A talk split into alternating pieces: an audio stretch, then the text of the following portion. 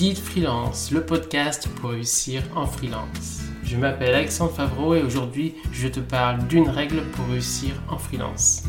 Bonne écoute.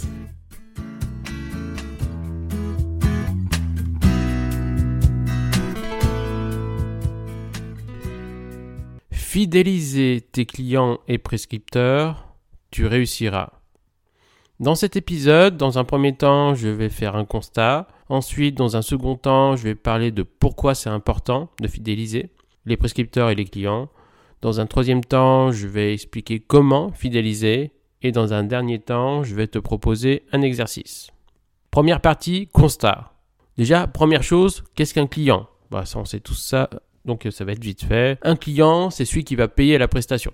Le prescripteur, c'est un peu plus spécifique. Il y en a qui comprennent, il y en a qui comprennent moins. Le prescripteur, c'est celui qui te mettra en relation avec un client. J'ai tendance à dire que c'est tout aussi important. Et c'est là qu'il faut faire attention. On pense souvent à prospecter un client, mais les prescripteurs sont essentiels, notamment dans le réseau. C'est important quand on développe le réseau d'avoir un réseau de prescripteurs et pas seulement penser directement au client. Ça peut être par exemple des collègues freelance qui font des prestations complémentaires ou qui font la même chose que toi mais qui ont pas mal d'activités. Ça peut être des professionnels qui sont dans des agences, patrons ou employés. Ça peut être des professionnels salariés dans des entreprises qui connaissent d'autres euh, des entreprises ou leur entreprise qui pourrait avoir des besoins. Ça peut être des entrepreneurs qui connaissent d'autres entrepreneurs. Ça peut être plein de choses. Des membres d'associations, etc. C'est important de penser au prescripteur et pas qu'au client parce que souvent, quand on pense au réseau, on veut développer son réseau et on va dans des réseaux où on va rencontrer des clients. Alors qu'il faut aussi faire des réseaux où on va rencontrer des prescripteurs, notamment des réseaux de freelance. Les fameux réseaux que je fais régulièrement à Lyon et où je vois énormément de gens trouver des prestations parce qu'ils sont entre eux, entre freelance et ils se bah, recommandent entre eux, ce qui est essentiel. Donc ça c'est le constat. Il ne faut pas penser co-client, même si c'est essentiel de fidéliser le client. Ça, j'en ai pas encore parlé. Fidéliser le prescripteur, ça peut être logique parce que ça amènera le prescripteur à te recommander et à te recommander éventuellement plusieurs fois. Fidéliser le client, ça paraît assez logique. Ça permet tout simplement d'avoir un plus gros chiffre d'affaires par client. Deuxième partie, pourquoi c'est important? Alors, pourquoi c'est important de fidéliser un client?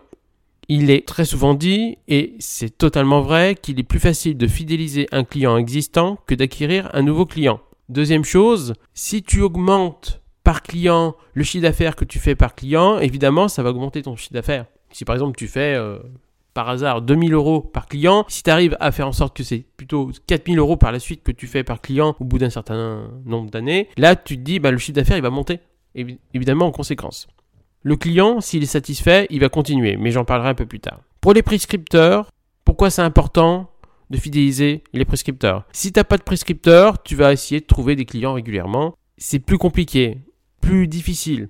Un prescripteur, comme je te l'ai dit, c'est quelqu'un que tu as rencontré en physique ou à distance, avec qui tu as une relation et qui va penser à toi lorsqu'il va entendre parler d'un besoin en référencement naturel, lorsqu'il va entendre parler d'un besoin dans ton domaine.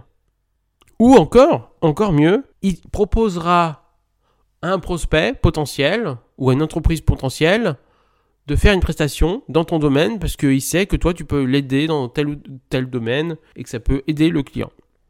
Il est important, pour avoir des prescripteurs, mais on en parlera un peu plus après, de voir plusieurs fois cette personne-là ou éventuellement de voir une seule fois, mais très longuement pour nouer une relation euh, privilégiée.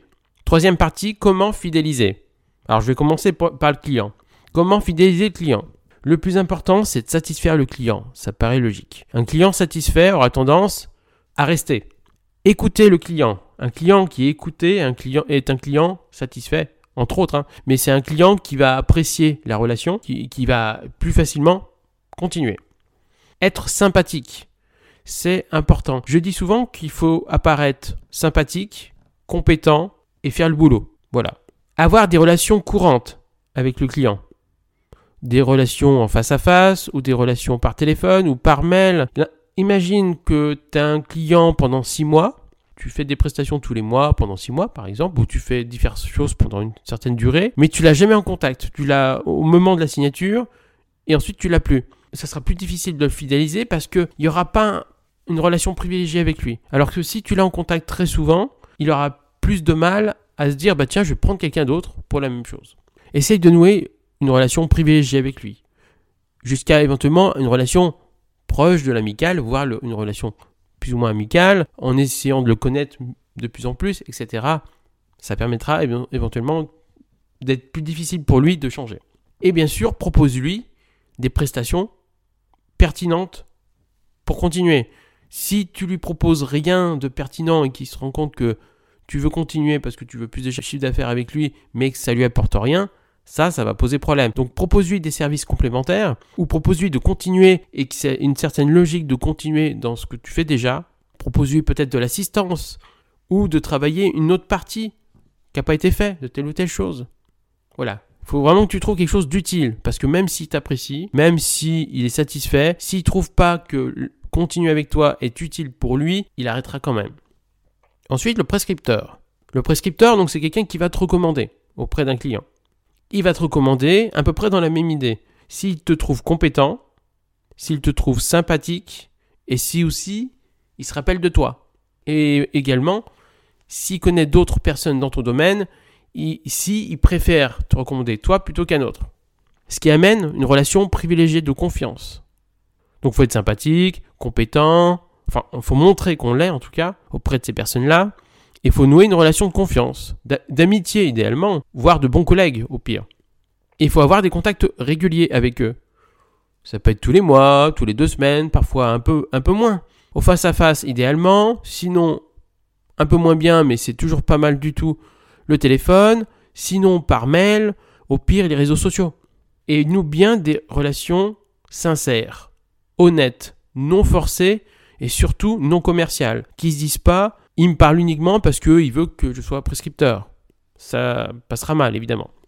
Dernière partie, exercice. Je te propose, alors pour le client, je te propose de lister tous tes clients, puis de définir des contacts réguliers avec lui. Et aussi de te mettre dans la tête de je dois être sympathique, je dois montrer mes compétences, je dois préparer une suite à mes prestations actuelles et une suite pertinente pour lui. Et pour les prescripteurs, fais une liste de tous les prescripteurs actuels, donc des gens que tu sais qui, sont en train de te recommander ou qui peuvent le faire. Et réfléchis à chaque fois que tu as un contact avec quelqu'un, ceux qui peuvent devenir prescripteurs. Donc c'est des gens, ça peut être n'importe qui, euh, des freelances ou des gens d'agence ou des entrepreneurs, etc. Mais des gens avec qui soit tu as un contact privilégié maintenant, soit tu peux avoir à un moment donné un contact privilégié avec eux et du coup ça va devenir des prescripteurs. Donc une liste de prescripteurs actuels et à chaque fois tu dois réactualiser une liste de prescripteurs potentiels. Voilà, bon exercice.